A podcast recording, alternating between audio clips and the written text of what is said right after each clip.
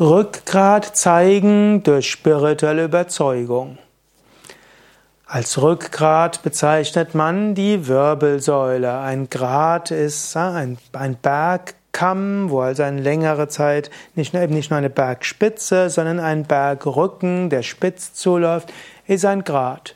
Und so gibt es das Rückgrat, weil eben die Dornfortsätze nach hinten so eben wie ein Bergkamm dort sind. Und so hast du ein Rückgrat. Rückgrat zeigen heißt, dass du aufgerichtet bist.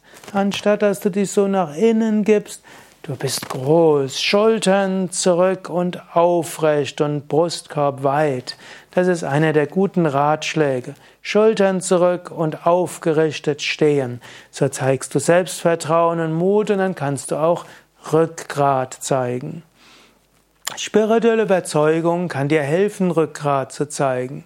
Wenn du weißt, du bist nicht der Körper, du bist nicht die Psyche, in der Tiefe deines Wesens bist du eins mit dem Göttlichen, es kann dir nichts Schlimmes passieren, dann kannst du Rückgrat zeigen.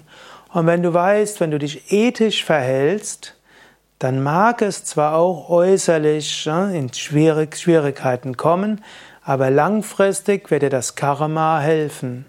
Daher Zeige Rückgrat, stehe auf für die gute Sache, sei mutig, stehe zu dir selbst, aber mach es eben auch geschickt. Rückgrat zeigen heißt nicht mit dem Kopf durch die Wand gehen zu wollen, da kannst du den Kopf nur blutig bekommen. Rückgrat zeigen kann heißen, sei mutig, aber schaue, wo ist die Tür und wie kannst du geschickt das erreichen, was gut und ethisch ist.